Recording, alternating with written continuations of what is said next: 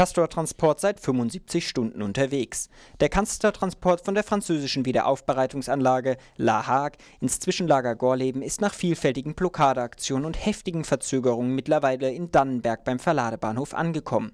Dort wird die hochradioaktive Fracht seit Montag 9.30 Uhr auf Lastwagen verladen. Bisher wurden sechs der elf Castoren verladen.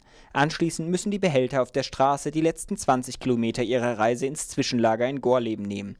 Derzeit wird die Straße jedoch noch von verschiedenen Gruppen blockiert.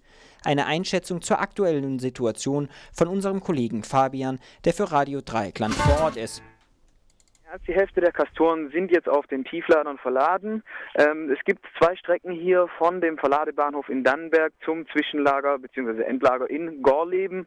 Äh, unter, während, also während der Strecke gibt es mehrere Mahnmachen, die angemeldet sind. Dort demonstrieren Menschen, Traktoren und unter der Tage waren auch mal noch Ziegen und Schafe auf den Straßen. Ähm, es ist mit weiteren Protesten zu rechnen. Die Polizei ist sehr, sehr viel am Rotieren und die Menschen hier wollen sich auf jeden Fall noch nicht geschlagen geben. Der Protest gegen gegen den Castor läuft. Die Atomenergie ist hier nicht willkommen und das wird hier ganz deutlich gezeigt von den Menschen auf der Straße und die ganze Nacht durch. Heute kommt auf jeden Fall kein Castor ins Endlager. Soweit die Einschätzung von Fabian, der für Radio Dreieckland vor Ort ist. Weitere aktuelle Infos und ein sehr hörenswertes Aktionsradio findet ihr im Internet auf der Homepage www.castorticker.de www.castorticker.de Neuregelung der Visapflicht für Albanien und Bosnien-Herzegowina. Die EU-Innenminister haben am heutigen Montag die Einreisevisa für Staatsangehörige der beiden Länder Albanien und Bosnien-Herzegowina neu verhandelt.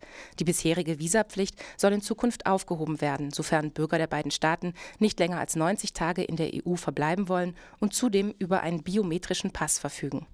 Die Visafreiheit gilt im Schengen-Raum und damit nicht in den beiden EU-Staaten Großbritannien und Irland, dafür aber in der Schweiz, in Norwegen und in Island. Die Neuregelung hatte zuvor Kritiken unter anderem aus Ländern wie Frankreich, den Niederlanden und Dänemark hervorgerufen. Sie befürchteten eine Zunahme an Asylersuchen sowie einen Anstieg der organisierten Kriminalität. Bereits seit, Dezember 2009 können Menschen aus Serbien, Mazedonien und Montenegro ohne Visum in den Schengen-Raum einreisen. Die neue Visafreiheit für Albanien und Bosnien-Herzegowina soll noch im Dezember diesen Jahres in Kraft treten. Generalsekretär des Zentralrats der Juden warnt vor Antisemitismus. Ein Tag vor dem Jahrestag der Reichsproknomnacht vom 9. November 1938 forderte der Generalsekretär des Zentralrats der Juden in Deutschland, Stefan Kramer, stärker gegen Antisemitismus vorzugehen. Kramer stufte die Lage in Deutschland als bedrohlich ein. Juden seien in Deutschland Objekt von Hass und Verleumdungen.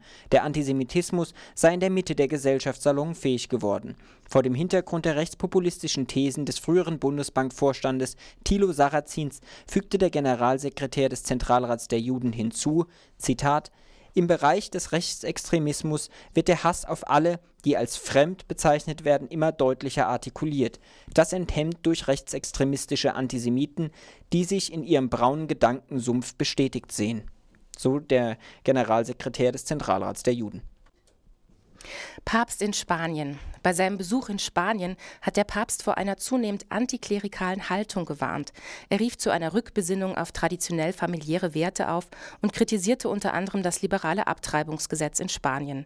Erst seit Mai 2009 können Frauen in Spanien eine Schwangerschaft bis zur 14. Woche straf- und kostenfrei in öffentlichen Kliniken beenden. Die Aufhebung des zuvor absoluten Abtreibungsverbotes war von Frauenrechtsgruppen als dringend notwendiger Erfolg gefeiert worden. Das Oberhaupt der katholischen Kirche wandte sich auch gegen Spaniens Legalisierung der gleichgeschlechtlichen Ehe mit den Worten, dass die Familie aus Mann und Frau das Grundelement der Gesellschaft bilde. Entsprechend seiner Kritik war der Besuch des Papstes von zahlreichen Protesten begleitet. Am Sonntag demonstrierten mehrere hundert Homosexuelle mit einem öffentlichen Kiss-In gegen die Haltung des Papstes gegenüber gleichgeschlechtlichen Beziehungen. Proteste gegen G20-Gipfel in Südkorea. Nach Angaben der Nachrichtenagenturen haben in Südkoreas Hauptstadt Seoul am gestrigen Sonntag rund 40.000 Menschen gegen den bevorstehenden G20-Gipfel am 11. und 12. November protestiert.